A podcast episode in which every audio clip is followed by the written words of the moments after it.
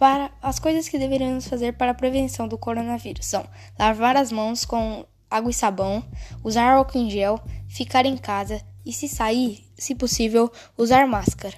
Essa é a atividade de tecnologia do professor Wagner da Escola Sara Arnold Barbosa.